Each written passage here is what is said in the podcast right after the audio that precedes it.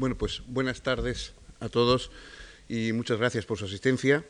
Bueno, hoy eh, nos toca, no, no, digo concluir en un sentido de que vayamos a, decir ninguna conclusión ni, ni, vayamos a zanjar ningún problema, más o menos supongo que se habrán planteado algunos o que yo les habré planteado algunos tal como yo los veo, pero por supuesto no tengo la, la pretensión, digamos, de poderlos zanjar, sino simplemente eh, la idea de este mini cursillo ha sido, mm, bueno, problematizar y a la vez desmitificar el concepto de, eh, ética.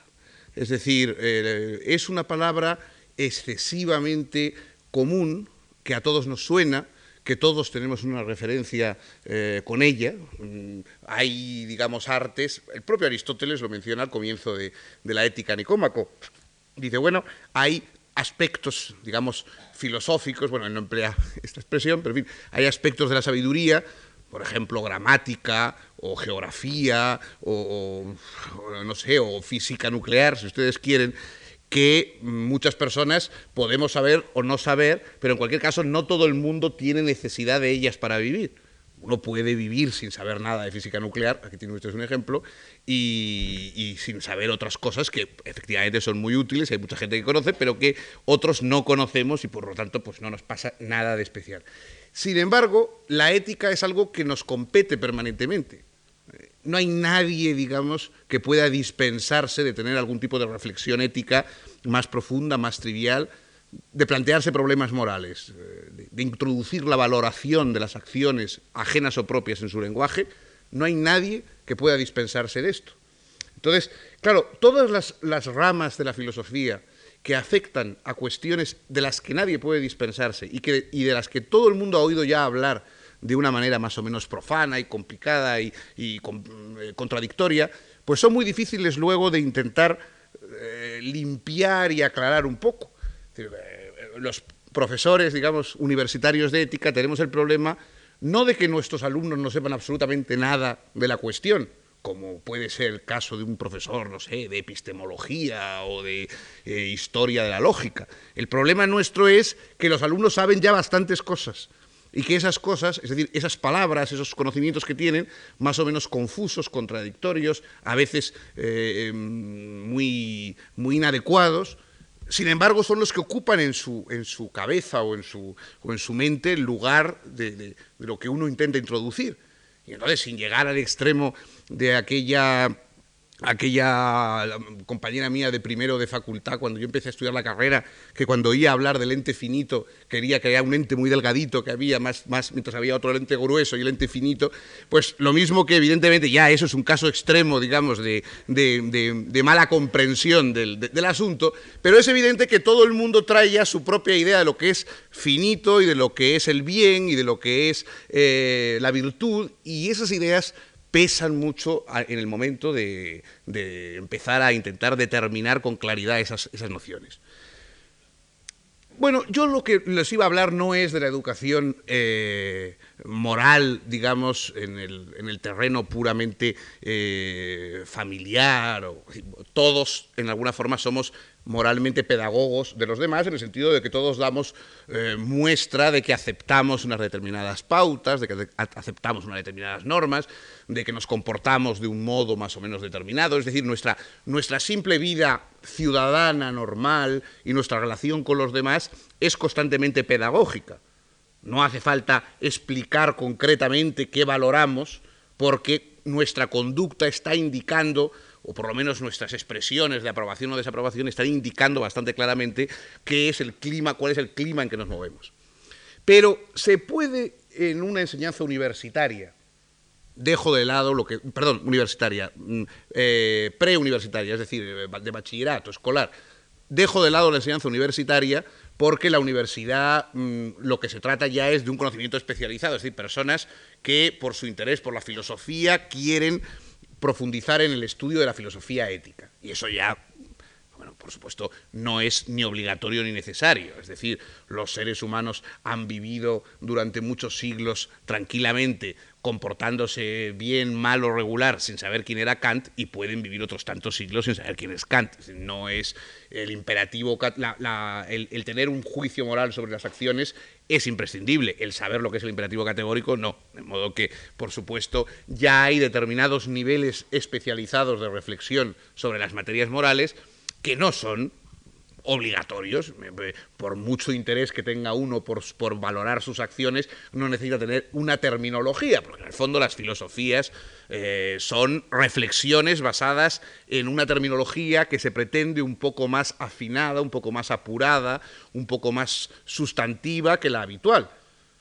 Y eso es eh, simplemente lo que, lo que hacemos lo que hacen, bueno, digamos, lo que hacen los, los grandes filósofos, ¿no? Es crear unas, unas terminologías que permiten comprender mejor aquello donde uno se mueve y lo que hace y lo que quiere, pero no están, por supuesto, por ejemplo, en el terreno moral, inventando normas nuevas. Es un terreno que ya más o menos eh, todo está bastante inventado. Sería un poco absurdo el que alguien a estas alturas de la humanidad pretendiera tener un código moral nuevo, revolucionario y completamente diferente. Y, y decir, no, toda la humanidad está equivocada, nadie ha sabido nada y aquí llego yo con la verdad sobre estas cuestiones. Bueno, eso sería una pretenciosidad ridícula y no se trata ni mucho menos de eso. Por otra parte, mm, el problema es si se puede enseñar o, se puede mm, acercar los problemas morales a un chico de 12, 13, 14 años sin caer en ese paternalismo del que hablábamos eh, el otro día. Es decir, sin tratar de sustituir su conciencia con nuestras convicciones, sin tratar de, eh, mm, de alguna manera, de eh, poner nuestra verdad en lugar de plantar una semilla de inquietud por la búsqueda de la verdad. Esa, esa especie de bloqueo, evidente paternal, eh, de dar una claridad absoluta a, los problemas éticos, pues bueno, puede ser ese paternalismo del que hablábamos el otro día como algo negativo. Claro, por otra parte, es cierto que tenemos que decir, ah, bueno, entonces pues no se les dice nada, ya que la vida les enseñe, ya aprenderán solos, que cada cual invente lo que le parezca bien. Eso evidentemente es absurdo. Es decir, mm, hubo una época, ha habido una época eh, hace unos años, unas décadas, bastantes, de eh, propugnar una mm, pedagogía absolutamente carente de cualquier tipo de, pautas. Es decir, bueno, pues, ¿para qué vas a enseñar a un niño matemáticas? ¿Para qué vas a enseñarle a leer? ¿Para qué vas a enseñarle dónde está el Pakistán? Ya más o menos, pues él irá poco a poco. Bueno, a lo mejor eh, efectivamente eso despierta algún tipo de genialidad oculta en, los jóvenes, no, no, no lo sé.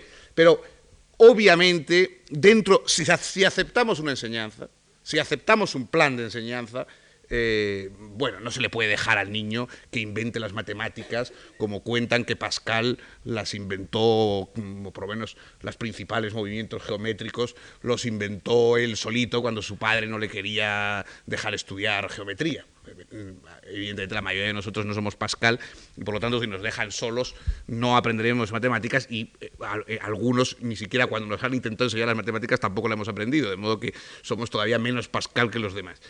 Y yo creo que en la mayoría de las cuestiones pasa algo parecido, es decir, bueno, verdaderamente el que alguien invente o cree desde sí mismo lo que una tradición más o menos mejor explicada, pero una tradición decantada a través de los años ha ido creando en un aspecto determinado, eso es muy difícil.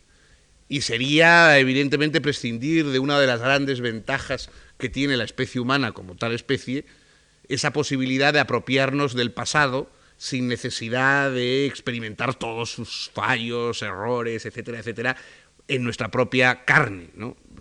Eh, ya saben que los antropólogos lo que sitúan como una característica fundamental de nuestra, de nuestra especie es lo que llaman neotenia, es decir, una especie de juventud excesivamente prolongada, una especie de infantilismo perpetuo del hombre.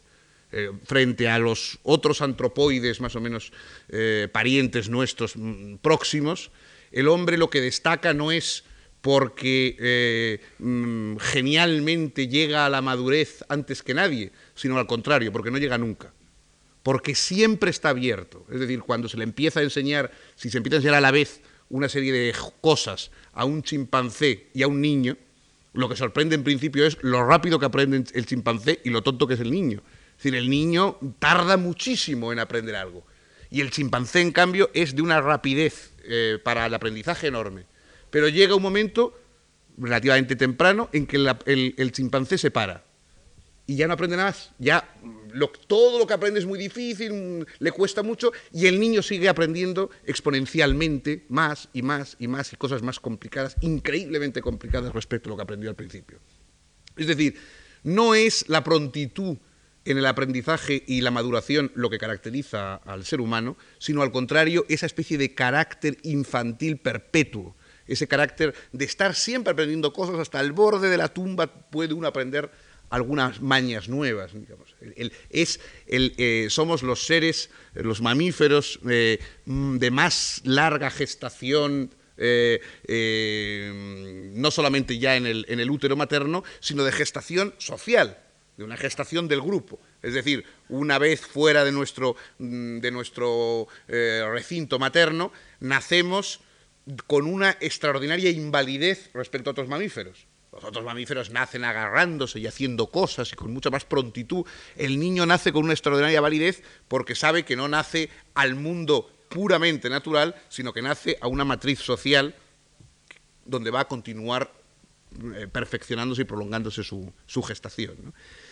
Bueno, sería absurdo entonces, evidentemente, eh, renunciar a esta ventaja, absurdo y antinatural, en el sentido más grave del término, renunciar a esta ventaja en el terreno de las matemáticas o en el terreno de la ética o en el terreno de lo que fuese. Sin embargo, como vivimos épocas más o menos así de, de paradoja y de contradicción, pues uno habla a veces, yo les cuento mi experiencia y por qué escribí en un momento determinado Ética para Amador, eh, yo hablaba con, gente de mi edad, es decir, pues situada entre los 40 y los 50 años, y, me decían, bueno, pero ¿qué se le dice a un chico? ¿Qué le vas a decir? De fondo tampoco tenemos convicciones tan claras, todo se tambalea, todo se hunde, uno no quiere hacer el papel paterno, eh, represivo, tradicional que a uno le hicieron quizá en su familia, tampoco quiere leer el catecismo, el catón, sea de, de religioso, político lo que sea, uno lo que quiere es dejar así a la gente abierta y tal. Claro, por otra parte dices, hombre, tampoco le puedes decir que es lo mismo ser antropófago que tomar cocochas de merluza, quiere decir que él elija él su dieta con lo que más le guste, y que, porque además no es verdad, es decir, es verdad que vivimos en sociedades relativamente plurales, donde hay muchas formas de vida, muchos enfoques políticos, muchos enfoques eh, de, de, nuestras costumbres, etcétera, etcétera. Pero no es verdad que sean tan absolutamente abiertas como esto que decimos. Es decir, tenemos muchas cosas en que estamos bastante de acuerdo. En el fondo, si empezáramos a ver, veríamos que las cosas en que estamos de acuerdo, es decir, las cosas que no aceptamos, las cosas que rechazamos, las cosas que valoramos positivamente, son unánimemente, las cosas en que estamos unánimes, son muchas más que las cosas en las que discrepamos, y probablemente incluso de más importancia. De modo que, claro, crear la impresión de que no se puede decir nada a un chico de 12, 13, 14, 15 años, etcétera, porque todo es o una imposición arbitraria y absurda o romper el sacrosanto pluralismo al cual él se va a incorporar por sí mismo, a mí me parece una forma de hacer trampa y de dimitir de una responsabilidad que uno debe asumir. Es decir, eh, a mí siempre me ha molestado muchísimo esas tonterías de que decían el padre debe ser el mejor amigo de su hijo. No sé, el hijo ya tendrá amigos de su edad y amigas y el padre debe ser el padre, punto. Que no, tiene por qué ser amigo, ¿por qué hay ser amigo de su hijo? Qué bobada. O sea, hay que cumplir la función que se tiene, que no siempre es simpática y, gratuita eh, desde, un cierto, desde otro punto de vista. Como nosotros vivimos en una sociedad en que está absolutamente enfebrecida por el deseo de ser joven todo el mundo permanentemente. Es decir, eh, como nadie asume ni, el paso del tiempo, ni su madurez, ni la reflexión que el tiempo va influyendo en la persona, ni las limitaciones, naturalmente, que, el, que el tiempo va influyendo. Entonces, todo el mundo quiere ser una mariposilla juvenil eternamente. Y claro, entonces dice, ¿cómo le voy yo de pronto a poner cara de mayor a mi hijo?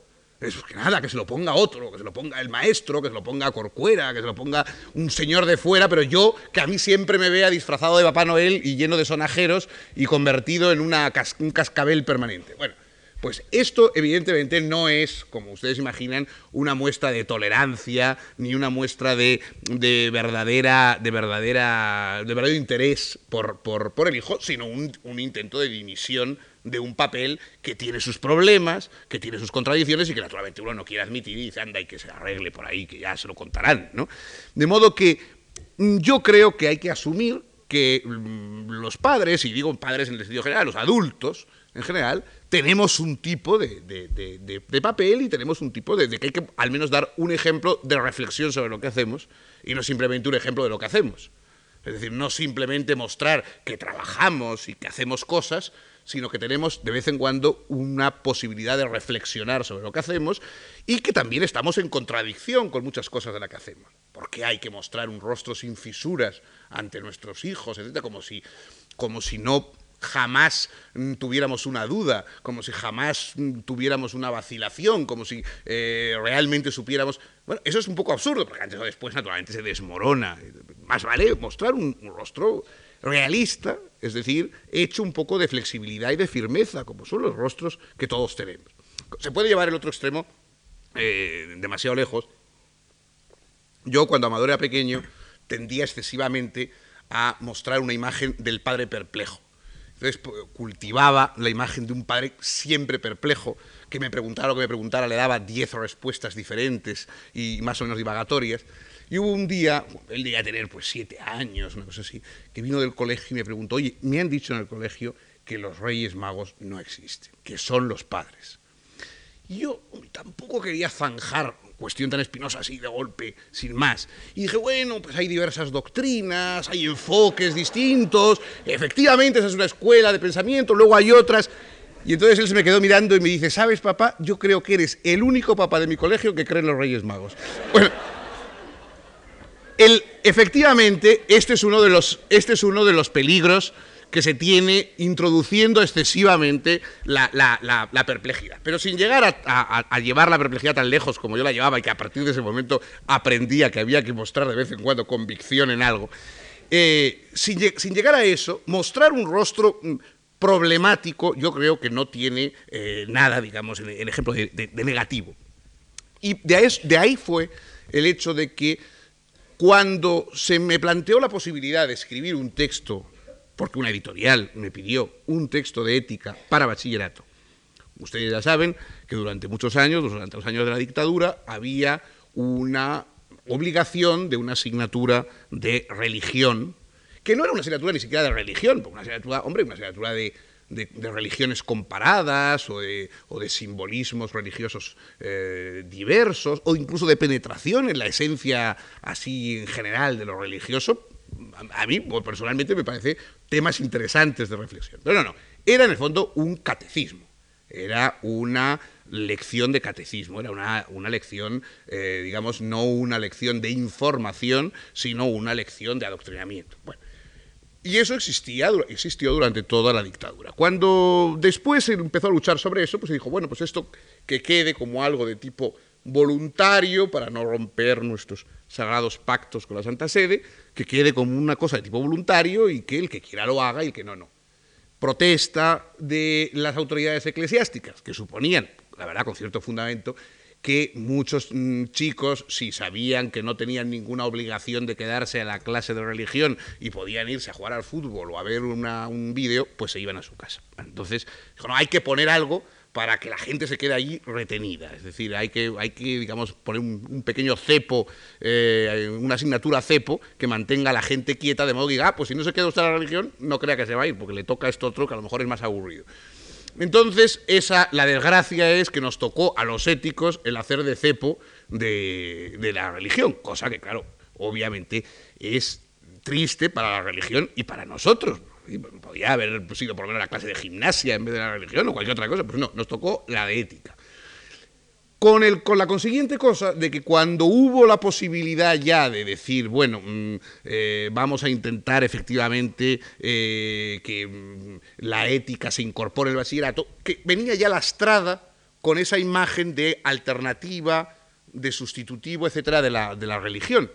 Y entonces muchos, incluso profesores de gente muy, muy, que yo estimo y que aprecio mucho, dijeron, bueno, lo que hay que hacer es sacar a la ética de ese embrollo en que se ha metido y decirles, mire ustedes, déjenos en paz, no manejen la ética, dejen ustedes, den si quieren al que tengan que darle religión, si lo tienen que dar, pues dénsela, a los demás déjenles que se vayan de su casa y no nos metan en líos a los de la ética. A mí eso, en el fondo, no me termina de convencer. Yo creo que verdaderamente eh, la ética tiene un puesto en la, enseñanza. Muchas la mayoría de las personas que eh, pasan por manos de un educador en el bachillerato no van a hacer una carrera de filosofía después no van a leer luego a Spinoza ni a Kant, salvo por gusto o por afición personal. Entonces, es razonable dejar a la gran mayoría de las personas que pasan por una enseñanza de bachillerato sin conocer los principios, sin conocer los fundamentos de las cuestiones éticas, morales, que en el fondo son básicas para la civilización en que se mueven, que son básicas para el orden democrático, digamos, en el que nos queremos mover. Porque claro, digo el orden democrático en el sentido de que la gracia o la desgracia de la democracia es que se supone que está basada en decisiones de los individuos, que la moralidad democrática está basada en la capacidad de los individuos de interiorizar y practicar determinados valores morales. Hoy mismo, y el otro día salió en una de las preguntas que hizo aquí alguna amiga o amigo en la, en la charla, salió el tema de, la, de las cuestiones, em, de la, por ejemplo, de lo que ha ocurrido en Argelia, es decir, cómo democráticamente un partido cuyos objetivos son anular eh, cosas que nosotros consideramos eh, inseparables de la democracia, pues como la igualdad de los sexos, eh, pues un derecho a la privacidad, un derecho a la propia pues, sexualidad o ideología religiosa o lo que sea, y bueno, sin embargo, gente que tenía, que tiene en mente el suprimir esas ventajas de tipo democrático, pero ganó unas elecciones democráticas. Entonces, claro, se plantea la paradoja de decir, bueno, ¿la democracia qué es? un método de elección de, miembros del gobierno o de las autoridades, o es una cultura más bien, una cultura general que tiene que impregnar muchas más cosas. Nosotros, digamos, hay ya una serie de cosas, nosotros quiero decir, dentro de un cierto, eh, una cierta idea de lo que es Europa y de lo que son los países democráticos, etcétera, hay cosas que ya no se pueden proponer porque eh, automáticamente chocan con la sensibilidad Mm, incluso de los votantes más arriscados. Eh, la idea de pues, la expulsión o supresión de, no sé, de los ciudadanos judíos en un país eh, a partir de, experimentos muy, muy desdichados, ya hoy ni siquiera los que lo desean podrían plantearlo así sin más. Habría que hacerlo de otra manera. Todo tiene que travestirse de una manera distinta porque ya hay una serie, hay una cultura que impregna y que imposibilitaría el que alguien dijera, por ejemplo, en este momento que vamos a introducir medidas discriminatorias entre mujeres y hombres a la hora pues, de, la votación o a la hora de la elección de un trabajo, cosas por el estilo. De modo que ya hay una cierta cultura, pero claro, esa cultura no ha llegado de golpe, como sabemos. El problema que se plantea en Argelia o el problema que se plantea en, Georgia, por ejemplo, donde también ha ocurrido un caso parecido, eh, etcétera, es el problema de que son lugares que, en el que no se ha ido haciendo esa decantación paulatina de la cultura democrática. Entonces, claro, ¿cómo se puede pegar el salto y pasar del siglo XV al siglo XX en el terreno político sin más? No hay que ir haciendo un poco eh, una serie de, etapas intermedias, no hay que ir eh, de alguna forma eh, concibiendo un camino distinto dado que históricamente Europa ha seguido, Europa, y digo Europa en el sentido de Occidente en general, incluyendo Estados Unidos, ha seguido un camino determinado a la, democracia, y otros países, claro, mm, se encuentran con unas historias muy diferentes, salidas de mundos coloniales, totalitarios, pum, pum. Y es difícil que sin una creación de una cultura democrática, de pronto la democracia funcione sin más como principio. no, no, hay que respetar o, o no hay que respetar, hay que saltarse, hay que exigir. Pero ¿cómo puede funcionar la democracia como, como principio abstracto si le falta la historia que le ha, ido dando sentido a lo largo de los años? Y claro, esa historia no solamente es una historia de tipo político, también es una historia de tipo cultural y de tipo moral. Hay un tipo de educación y de, y de constante eh, vuelta sobre los principios morales que se ha ido gestando a lo largo del tiempo y que es imprescindible para que funcione una cosa como la democracia. Hay entonces que renunciar a todo esto. Hay simplemente que dejar que el alumno de 16, 14, 15 años se eduque moralmente, bien por lo que le cuenten en su casa, bien por lo que vea en la televisión, bien por lo que le oiga en, su pandilla de amigos. Parece arriesgado. O sea, parece un poco, sobre todo, parece cobarde. Parece cobarde, que yo creo que eh, es necesario dar la idea de que existe un sustrato de valores importantes decantados a lo largo de los siglos que forman la modernidad y que con todas sus contradicciones y sus perplejidades, que lo son, que las tienen, que no son valores eh, absolutamente nítidos, claros, etcétera, etcétera, yo creo que todos esos valores es importante que se explique por qué son valores, es decir, por qué sirven, por qué son mejores que otras cosas. Porque claro, si lo único que se le explica es que la democracia es una mentira porque aquí todo el mundo roba y el que no afana es un gil y como dice el tango y cosas por el estilo. Si se le dice que eso de la justicia es un cachondeo porque en realidad nada en absoluto y que cada cual para sí mismo y tal y cual. Si se le dice que lo de la libertad, pero ¿qué libertad va a haber si estamos en manos de las multinacionales y de la genética y de no sé qué? Y claro, y ninguno de esos valores, de esos valores que a lo mejor todas estas reservas escépticas pueden ser inteligentes cuando uno ya tiene el valor dentro. Para no creérselo excesivamente del todo, para no ser demasiado fósil, digamos, en los valores, está bien tener una serie de reservas escépticas respecto al alcance de esos valores. Pero sí, claro, un joven lo único que tiene, lo único que le dan son las reservas respecto a los valores las contradicciones de los valores y nadie se molesta en explicar por qué esos valores, sin embargo, son mejores que otra cosa. ¿Por qué eso, sin embargo, es mejor que lo contrario? ¿Por qué es mejor la democracia, la justicia, la libertad, etcétera, y otros valores semejantes? ¿Por qué son valores mejores que sus opuestos, a pesar de todas sus contradicciones? Si solo se le explican sus problemáticas, sus contradicciones, sus perplejidades, lo más probable es que pase olímpicamente y que, como no nadie puede vivir sin valores, abrace a lo mejor valores completamente opuestos o diferentes, cosa que por ejemplo ha ocurrido en países como Argelia, en el cual pues se ven todos estos valores, no como valores nacidos en Europa, pero con vocación de universalidad, y que por tanto precisamente los países, lo mismo que aceptan la tecnología nacida en Europa sin poner reparos a que haya nacido en Europa, deberían aceptar esos valores porque son instrumentos de emancipación y de, eh, progreso político. Y en vez de avanzar eso, sin embargo, se ven como caprichos trucos, trampas europeas y se entrega uno a cosas pues como el integrismo islámico o todo lo que ustedes conocen. Y eso puede ocurrir también dentro, dentro de nuestros países sin necesidad de irse fuera. Es decir, el, enseñar, digamos, el que pasen en nuestra época, sobre todo el que pasen, por ejemplo, en, nuestro país, por más morales los que más desmoralizan, cosa que ustedes verán constantemente. Es decir, para, en este país, para pasar por moralista, no hay más que desmoralizar mucho. Es decir, si uno de vez en cuando se le ocurra decir algo más o menos afirmativo, o decir sí, que bueno, que con todas sus contradicciones, pues prefiere un gobierno de centro izquierda a, no sé, a una derecha cavernícola o al caos, cosa por el estilo, inmediatamente te conviertes en un agente del PSOE, en un legitimador del sistema. Mientras que las personas que van por el mundo con la venta exclusiva del producto de la desmoralización, pasan por ser sumamente morales, aunque sean oligofrénicos profundos, que también los hay entre los intelectuales, porque yo les advierto que muchos intelectuales solo tienen con la inteligencia de relación la raíz de las dos palabras, nada más, que parece que se suena bastante parecida.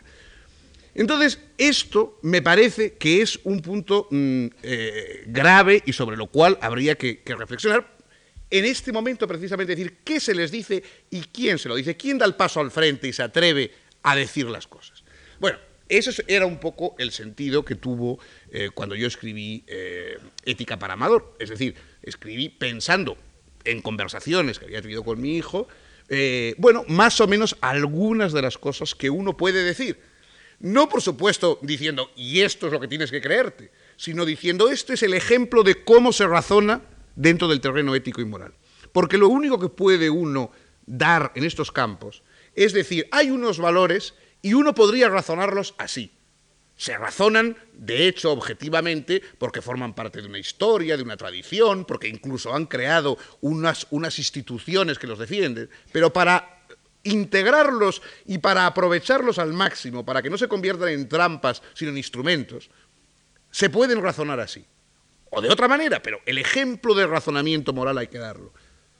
Porque si no, digamos, caeremos en estas discusiones en que la gente realmente lo que pasma no es que tengan opiniones acertadas o equivocadas sobre las cosas, todos tenemos opiniones acertadas y equivocadas, sino lo mal que se razona lo que sea, lo, acertado o lo equivocado. Los razonamientos son lo disparatado en el planteamiento. Entonces, lo único que uno puede enseñar no es acertar siempre, es imposible porque no estamos nadie en, en la posición de la verdad, pero uno al menos puede enseñar las cláusulas del razonamiento, cómo se razona en el terreno ético, en el terreno moral, qué significa dar razones en el terreno moral, que no es lo mismo que en otros campos. No, son, no tienen el mismo tipo de certeza y de exactitud. Y esto vuelvo, perdonen ustedes que esté siempre remitiéndome a lo mismo, Aristóteles en su ética Nicoma, cosa que no se vean que no es una cosa que me la invento yo, bueno, ya dice, dice, claro, en este terreno moral hay que ser riguroso, pero ser riguroso aquí no es lo mismo que ser riguroso en las matemáticas porque no es lo mismo el rigor que la exactitud. La, matemática tiene que ser rigurosa y exacta. En, en, un terreno como las ciencias humanas y particularmente como la ética, hay que ser todo lo riguroso que se pueda, pero el rigor en esto no es el mismo rigor que en una ciencia experimental de orden físico, químico, etcétera, sino que es otra cosa diferente. Entonces, hay que ser riguroso con ese tipo de rigor, que es distinto y que está abierto a revisiones de un orden mucho más eh, posible y frecuente que lo que está, por ejemplo, pues un teorema matemático, que evidentemente es mucho más estable. Por otra parte, mm, hay que distinguir entre la educación moral, que sería enseñar el razonamiento de fondo, el razonamiento con el que se justifican las opciones morales, y la moralización, es decir, y moralizar, y dar prédicas, y decir lo que hay que hacer y lo que no hay que hacer en sentido de decir, mm, de contar, digamos, los males de este mundo. Otra cosa que tienen los que pasan en este mundo por moralistas, pues que siempre están hablando de lo mal que están las cosas. Las cosas mm, eh, rara vez han estado bien.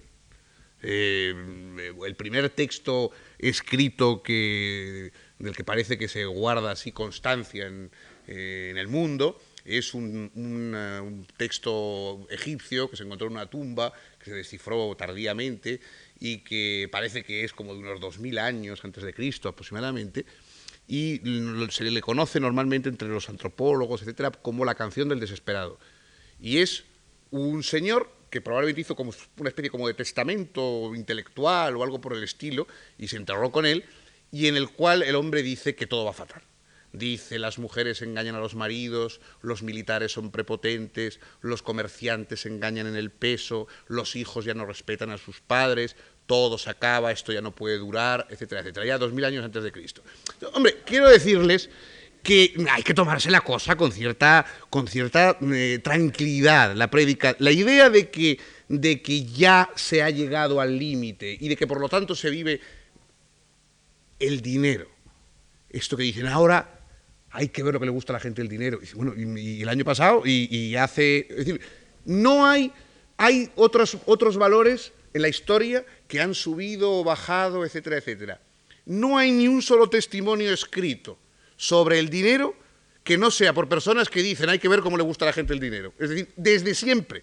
Mm, Píndaro, eh, Alceo, cuando dicen Grema Taaner, el dinero es el hombre. Eso, estaba ya en época de Píndaro, ya Píndaro se quejaba de que el dinero era el hombre. Y lean a Juvenal, y lean a quien quieran. No hay testimonios de gente que diga, hombre, en este siglo ha sido raro, pero a la gente no le interesaba nada el dinero. Se dedicaban todos a otras cosas, y aunque vieran dinero por el suelo, ni se agachaban ni nada, porque ellos iban a lo suyo. No hay testimonios de eso. Hay otros valores que han tenido alzas y bajas. Ese no. ¿Por qué? Bueno, pues por eso lo que decía Schopenhauer, ¿no? El dinero es felicidad abstracta claro, el problema, de, el problema de nuestros placeres es que inmediatamente en el momento en que se están realizando, van acompañados por una parte de la saciedad y por otra parte de la desazón de decir no era más que esto. Y lo único, el única, la única cosa que conserva eternamente su prestigio es el dinero porque no se realiza. Está ahí como una promesa permanente de felicidad. En el momento en que nos lo gastemos en algo, obviamente tendrá como todos los demás placeres, es decir, una cosa que tiene su gracia y que luego se va acabando y que al final pues, pues incluso aburre un poco. Pero mientras está ahí como promesa de cualquier cosa, porque claro, todos los placeres son lo que son y nada más. Las cosas no son más que lo que son, todas tienen límites. Lo único infinito es la posibilidad y el dinero es posibilidad pura. De ahí que siempre ha fascinado a todos los seres humanos la idea de que tienen en su mano deseo corporeizado, lo mismo que los sábados por la tarde suelen ser mejor que, los domingos, las vísperas de las fiestas mejores que las fiestas, los momentos en que preparamos nuestro disfrute futuro mejor aún que el disfrute, etcétera, etcétera, pues de la misma forma el dinero, como está en suspenso, como está mm, mm, esperando a ser, es mejor que los seres que ya tienen todos los inconvenientes de lo que hay. Y eso ha pasado desde el primer día.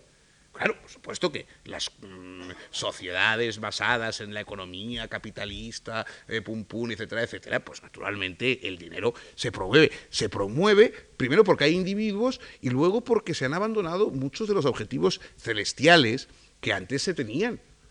Claro, yo comprendo que todos los seres digamos, clérigos profesionales o clérigos vocacionales, que también hay muchos, tienen una gran animadversión a la idea del dinero, porque es la idea, por una parte, teológica, en el sentido de que es puro deseo, puro infinito, felicidad prometida y que no llega a cumplirse nunca, y que por otra parte es lo contrario de la felicidad celestial, que también tiene esas virtudes, pero que no es monetizable y se puede llevar en el bolsillo en forma de tarjeta de crédito.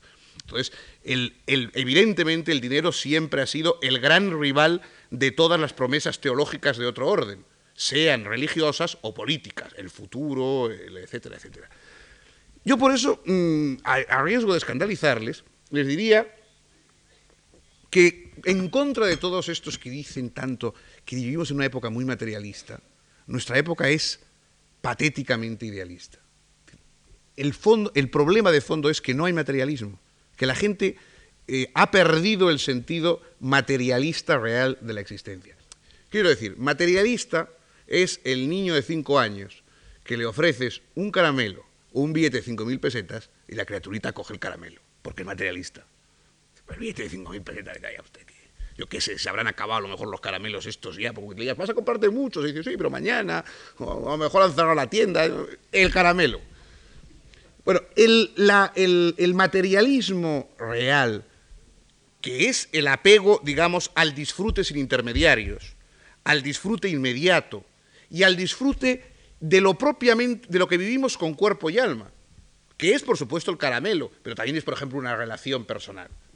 Es decir, mm, ¿hasta qué punto, digamos, somos capaces todavía de disfrutar, pues eso, por ejemplo, una conversación con otra persona, una palabra, el placer de servir a alguien al que uno quiere y de prepararle una copa a un amigo, a una amiga, y el de incluso hacer un plato que a uno le divierte para compartir con alguien, y el de buscar y utilizar una expresión adecuada en vez de una más eh, vulgar, y el de tener sentimientos de piedad, que es una cosa absolutamente corporal, el desarrollar en uno mismo la piedad y el, y el sentir que hay una solidaridad animal incluso, además de la racionalmente humana que tenemos entre los hombres, el sentir el calor o el, deseo de protección y el, y el no perder el, deseo de protección que los seres humanos podemos tener unos por otros, todos esos son valores materiales, valores inmediatos, que uno no puede, no puede gozar por otro, que uno tiene que gozar en sí mismo y por supuesto, naturalmente, el fundamental, que es la alegría.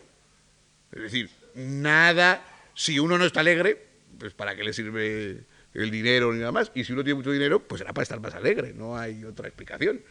Es decir, no, no puede haber, no, hay, no, no venden nada más que eso, vamos, no se vende nada más.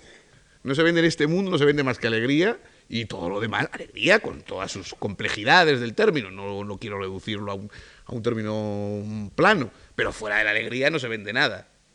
Entonces, la última explicación, la única explicación que hay que dar cuando uno dice, ¿y por qué hay que hacer tal y cual cosa que dicen éticamente que es mejor y tal? Dice, porque así se está más alegre. Porque la alegría, la alegría racional, la alegría humana, no la alegría del, digamos, del delirio, no la alegría del, de, la, de la bestia, sino la alegría racional y humana tiene unos requisitos, como otras cosas. Entonces, pues eso. Si, pues, tendríamos que decir que la ética es la búsqueda de los requisitos de la alegría. No la garantía de la alegría. Nadie tiene garantía de ir a estar alegre, porque como ya, permítanme de nuevo que vuelva con el padre Aristóteles, eh, mm, claro, Aristóteles ya dice, dice, hombre, está, ser bueno es una cosa que está muy bien, pero no creen ustedes que por eso van a ser felices y van a estar... No, hombre, siempre hay más garantías así que de otra manera, pero les pueden ocurrir muchas cosas malas. Todos estamos abiertos a cosas que nos pasan. Lo importante es si al menos las que hacemos, las que están en nuestra mano, son positivas para nosotros.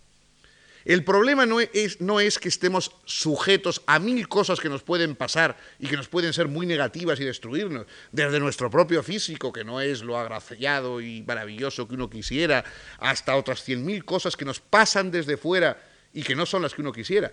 Pero ¿y las que yo puedo hacer? Esas, las que están en mi mano, esas son las que cuentan para mí. ¿De qué sirve lamentarse permanentemente de las que me pasan?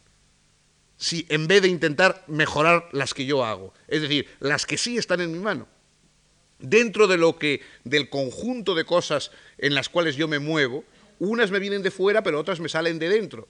Y esas que me salen de dentro son las que yo debería de alguna manera intentar, bueno, desarrollar, mejorar, eh, orientar positivamente hacia la alegría en ese sentido que, decíamos y de acuerdo con pautas que tampoco son tan que tampoco son tan inventos eh, tan nuevos sino que en fin están ahí hay cosas mejores que otras por ejemplo el negarnos a admitir que la única fuente moral sea el desinterés sea el decir no hay que pensar en los demás ¿por qué? ¿por qué tengo que pensar en los demás? Los demás tienen sus intereses, me parece muy bien, y si yo aprecio los intereses de los demás será porque aprecio los míos. Es decir, será porque los intereses en sí, porque un interés humano en sí tiene algo valioso, por lo que tiene algo de valioso el interés del otro, lo mismo que lo tiene el mío. Entonces, la moralidad será ver cómo yo reflexiono sobre mis intereses, cómo intento ver que el principal de mis intereses es que mis intereses no me, me enfrenten a todos los demás, no me opongan a lo humano, que el principal interés que yo tengo es que mi humanidad sea reconocida por los humanos en los que me muevo, el que la alegría de mi humanidad sea compartida en las dificultades y en las adversidades y en lo mejor y lo peor por, la, por los humanos en que me muevo y que ese es el interés, un interés real el principal que tengo, y que otros intereses, en cambio, puedo supeditarlos a ese si se, cuando se oponen. Pero estoy actuando por mi interés. No hay ninguna otra razón de ser bueno o virtuoso, o lo que la palabra que ustedes quieran para que suene menos ñoña, que el que nos conviene, el que conviene más que el otro.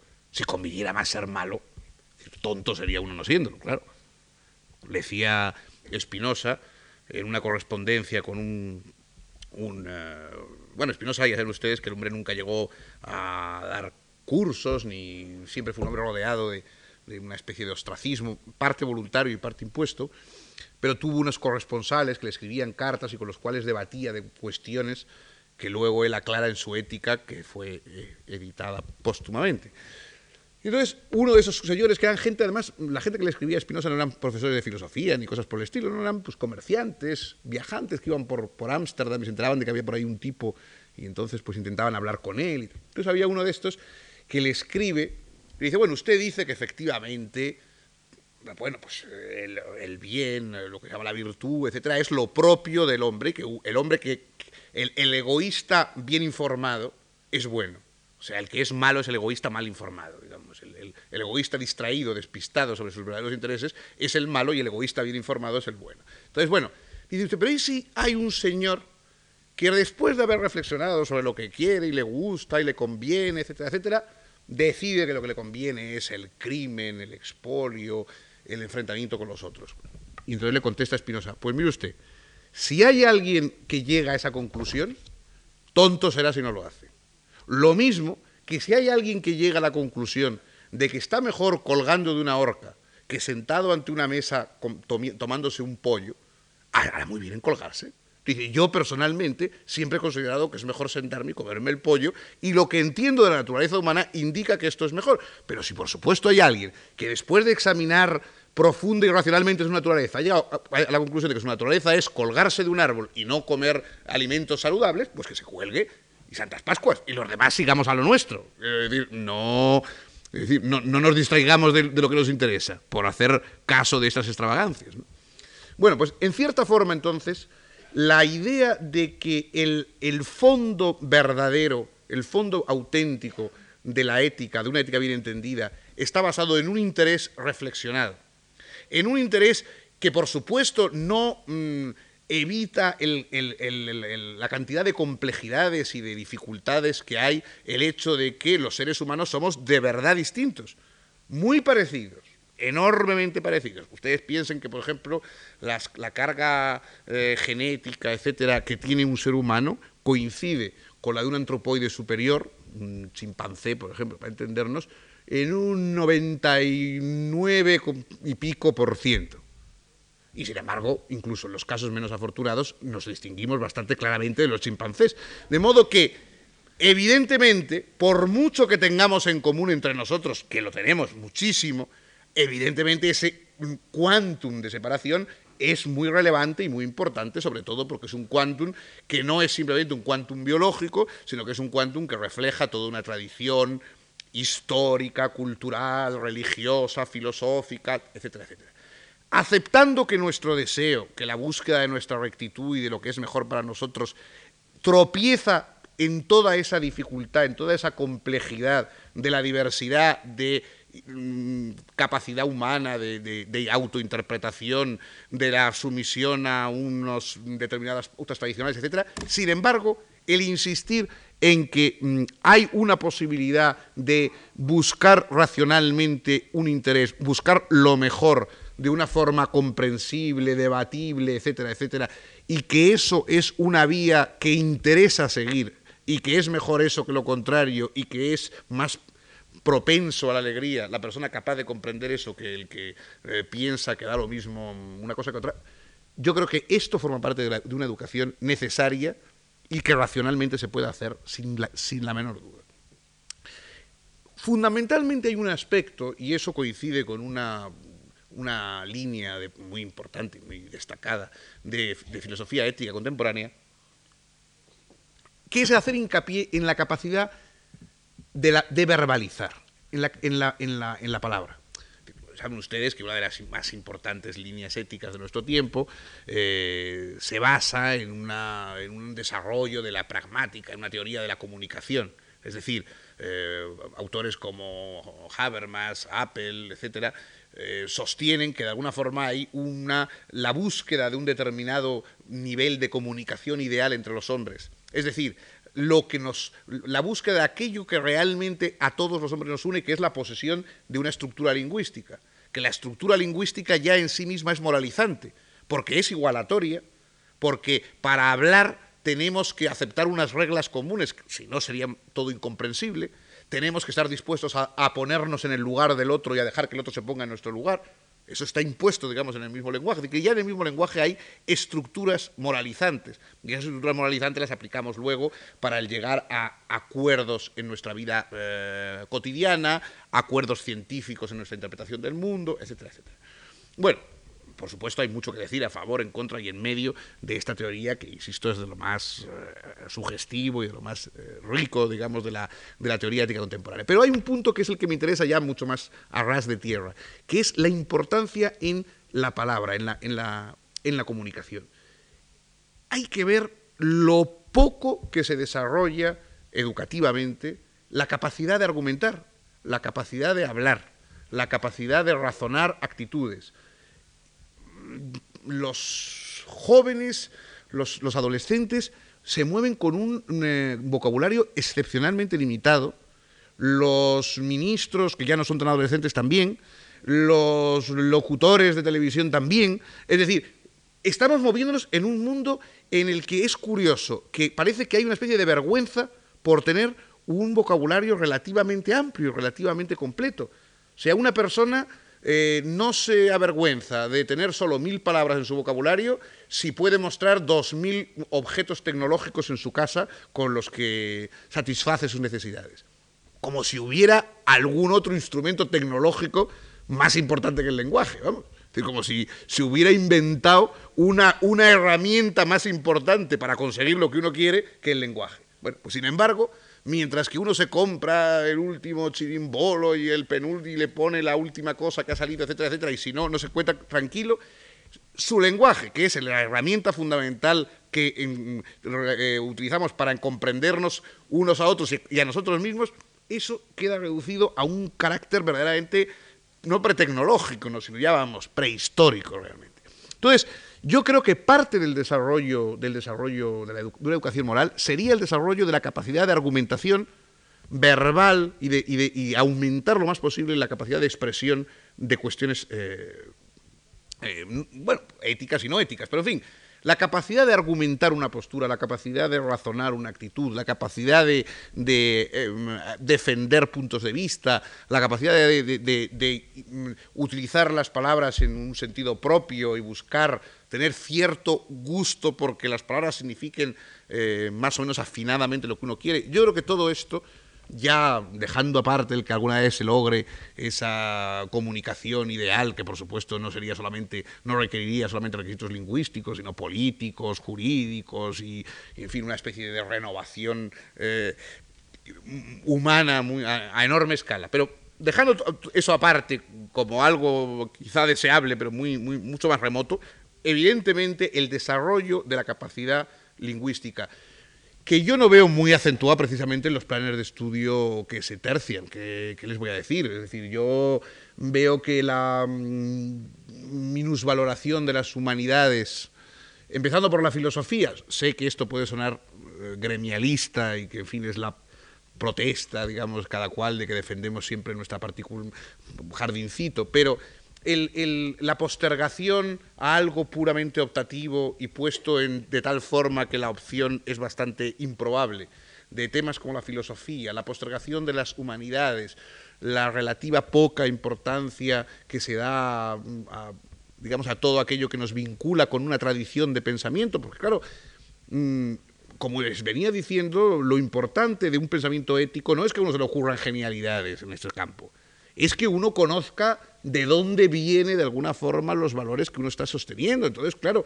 mm, hombre, por supuesto que no hace falta latín y griego para conocer los valores de una cultura, pero allá mm, tampoco se puede romper con todas las con todas las eh, con todos los eh, asignaturas que se vinculan con la con la tradición que, defienden o que sostienen la idea de una tradición y la pertenencia, la idea de que pertenecemos verdaderamente a una tradición, la idea de que la vivificación de lo que hacemos es que pertenecemos a una tradición determinada y que no todas son iguales. O sea que esta idea de que da lo mismo, de que ya lo inventaremos todo, de que en el fondo la de el último chamán eh, de un pueblo remoto y mm, lo que nos cuenta mm, Newton o Diderot todo más o menos se vale, una cosa otra, pues mire, no, no es verdad. decir, no ha funcionado lo mismo históricamente una cosa que otra y hay, cosas que están mucho más llenas de posibilidades eh, para un mundo en que viven 5.000 millones de seres humanos como el nuestro que otras.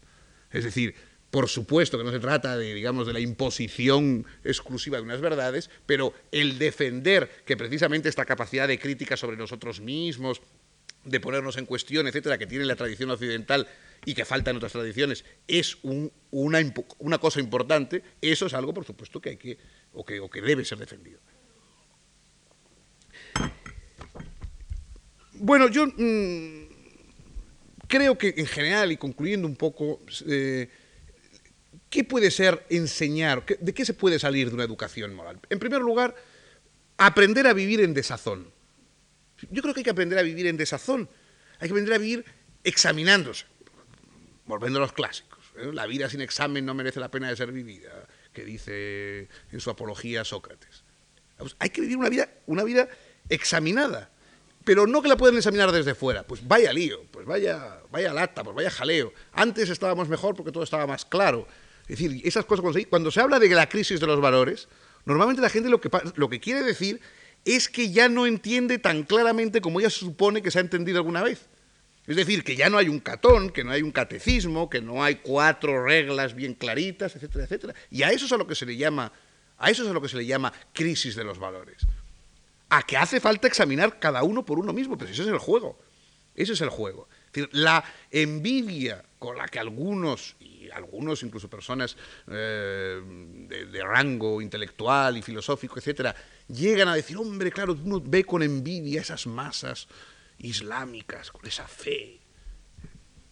Caray, yo las veo con miedo, no con envidia en absoluto. O sea, no, decir, la envidia la veo cuando veo a una persona, a un individuo solo, aislado, capaz de defender sus convicciones, capaz de razonar sobre lo conveniente de una manera adecuada y luego sostener su convicción frente a situaciones adversas y contrarias. Eso sí que lo veo con envidia, porque desgraciadamente normalmente no soy capaz de, de emularlo, pero la capacidad fanática, digamos, de, de, que le dicten a la conducta desde arriba, de formar parte y de sentirse corpúsculo y no cuerpo, y de formar parte de un gran remolino y que eso sea lo que uno va a envidiar a estas alturas del siglo XX, yo francamente no lo comparto. De modo que creo que, que una educación moral pasaría por un aprender a vivir en desazón, en un examen y autoexamen, que toda cultura eh, moral no es simplemente un catálogo de temores y de prohibiciones.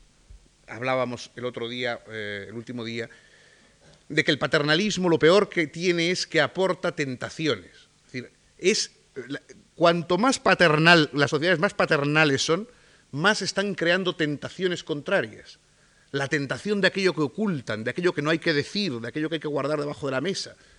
La obsesión, es decir, eh, todos los que hemos vivido la época de eh, más o menos puritana, digamos, de la época del franquismo, sabemos el peso que tenía la obsesión sexual eh, en, en, entre, los, que teníamos entonces una edad propia de esos esparcimientos, frente a jóvenes actuales que viven con una infinitamente mayor libertad esas cuestiones que por lo tanto entonces no tienen esa obsesión. Imagínense ustedes, por ejemplo, que una de las películas de más éxito cuando yo tenía 20 años llegó a ser, se llamaba Helga, y era una película que se puso en la Gran Vía de Madrid sobre el proceso de gestación de un niño. Entonces era una película alemana, de estas tan divertidas alegres y graciosas que hacen los alemanes, y que y la película era una modesta pero, pero, pero bondadosa obrera de la construcción alemana que quedaba embarazada mm, castamente con su marido y que la cual, pues como a todo el mundo, pues mira, se le hinchaba más o menos la barriga, le pasaban dentro de serie de cosas y al final tenía un niño. Y todo esto iba siendo contado con una morosidad pedagógica que ustedes imaginarán. Pero había un momento, oh dioses, en que esta mujer aparecía desnuda bajo la ducha, eso sí, con una barriga ya de seis o siete meses, aparecía desnuda bajo la ducha y la idea de ese desnudo, mm, eh, eh, en fin, de obstetricia más que de otra cosa, en, el, en, el, en, el, en la película despertó tal eh, pasión que había colas y colas en la gran vía de gente dispuesta a asomarse a la ducha de, esta futura madre. ¿no? Entonces, realmente, claro, esto evidentemente solo se puede explicar por una obsesión eh, creada por la tentación, por la prohibición, por la exclusión. Y yo en nuestra época veo que hay también, no ya en estos campos, bueno, también en estos campos a veces, pero en otros. Por ejemplo, campos litigiosos, lo digo para que, para que vean que no es todo tan claro como, como esto que le he podido decir. Por ejemplo, cuando se habló el, el, pasado 20 de noviembre de que iban a venir grupos neonazis y etcétera y no sé qué, y que había que prohibir la conferencia, la convocatoria, la aparición. Yo no crean que lo veo tan claro eso. Es decir, ¿qué pasa? Que es que es, es tan irresistible el discurso que tiene un neonazi. Es decir, oír la buena nueva de una cabeza rapada, normalmente por fuera y por dentro, eh, es, eh, es tan, tan absolutamente tan absolutamente irresistible que cuando uno oye eso inmediatamente ve la buena nueva y sale marcando el paso de la boca de su casa dispuesto a apuntarse de donde le manden que, a mí me parece que, que, en el fondo se está creando entre, entre cierto, bueno, es natural que, que un adolescente tenga la, la, la, el deseo de la transgresión, del enfrentamiento contra lo que a papá le da más miedo en el mundo y tal. Entonces, claro, si papá declara muy, abiertamente que lo que le da más miedo en el mundo es el señor con la cruz gamada y no sé qué, pues la cosa cobra gracia y cobra interés y, y etcétera, etcétera. Entonces, que esas prohibiciones yo creo que lo que crean es una, especie de la sugestión del misterio, del secreto, ya hablamos en su día con el tema de la droga, etcétera, etcétera. Modo que En primer lugar, diría que la esa educación moral tiene que ser un aprender a vivir en desazón y en autoexamen. En segundo lugar, no tiene que ser simplemente un catálogo de radicales ocultaciones de los problemas, de prohibiciones y diabolizaciones de cosas que luego se conviertan en fascinantes e irresistibles. Y en último término, tendría que ser una mezcla, ya sé que esto es mucho más fácil, por supuesto, de decirlo que de lograrlo, como educador y como sujeto, una mezcla de flexibilidad y de, y de firmeza. Es decir, creo que hay unos principios y, una serie, y un tipo de planteamientos y de valores en los cuales uno puede tener una adhesión firme sin ser fanática. Eh, Isaías Berlin decía que la diferencia que hay entre el bárbaro y el hombre civilizado es que el hombre civilizado está dispuesto a morir por valores en los que no cree del todo. Creo, esa es realmente, digamos, la diferencia. Es decir, no hace falta que uno esté absolutamente convencido de la bondad eh, suprahumana de un valor para convencerse de que ese valor, dentro de unas circunstancias determinadas, es mucho mejor que sus contrarios o que su ausencia. Y entonces, aun sabiendo que los valores tienen una gran dosis de convención, de mentira, de hipocresía, que están puestos eh, y, que están, digamos, burlados constantemente incluso por quienes parecen defenderlos, pero por otra parte, la ausencia de esos valores, la desaparición de ellos dentro del juego de, los, de, los, eh, de las relaciones humanas sería mucho peor y, en ese sentido, reivindicarlos o defenderlos yo creo que es importante. Esta firmeza va acompañada de la flexibilidad de saber que en ahora vivimos en un mundo en el que efectivamente la historia es universal, pero que no ha seguido un proceso universalmente simétrico en todas partes. Lo paradójico es que hoy vivimos ya en el mismo día, digamos, en el mismo día eh, histórico, civilizaciones que han pasado por unos meandros y han seguido unos caminos históricos, culturales muy distintos.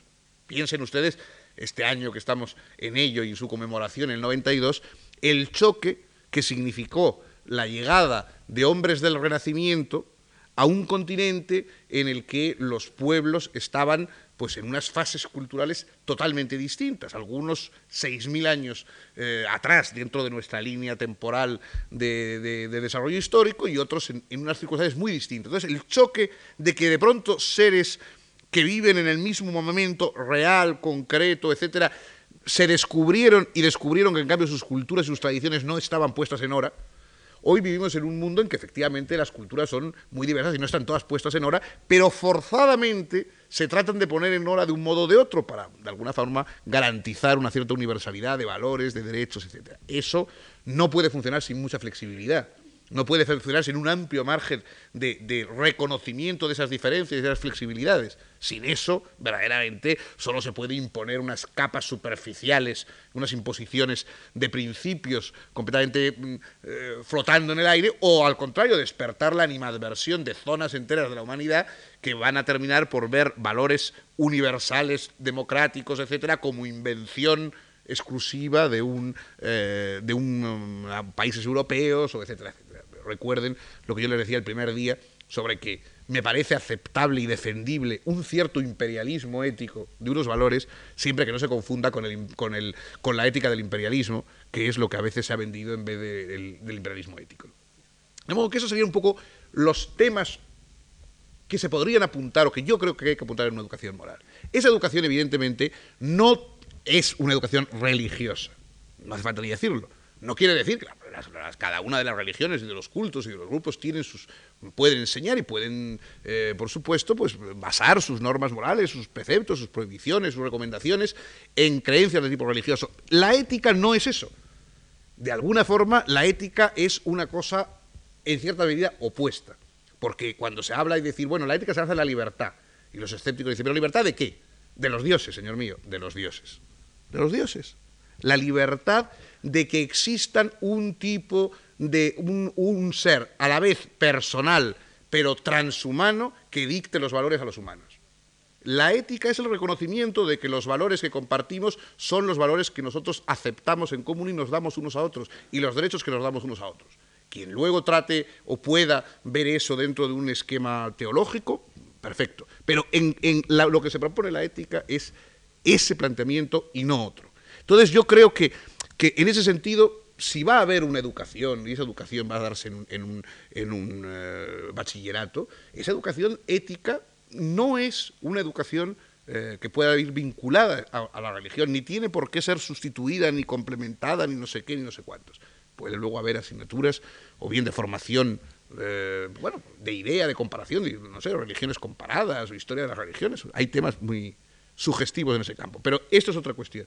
Yo creo que, el, digamos, el defender una ética laica del todo, es decir, mm, en, su, en sus limitaciones, en que se basa en un raciocinio sobre los intereses humanos y no sobre en unos deberes impuestos en no se sabe qué trascendencia, etcétera, etcétera.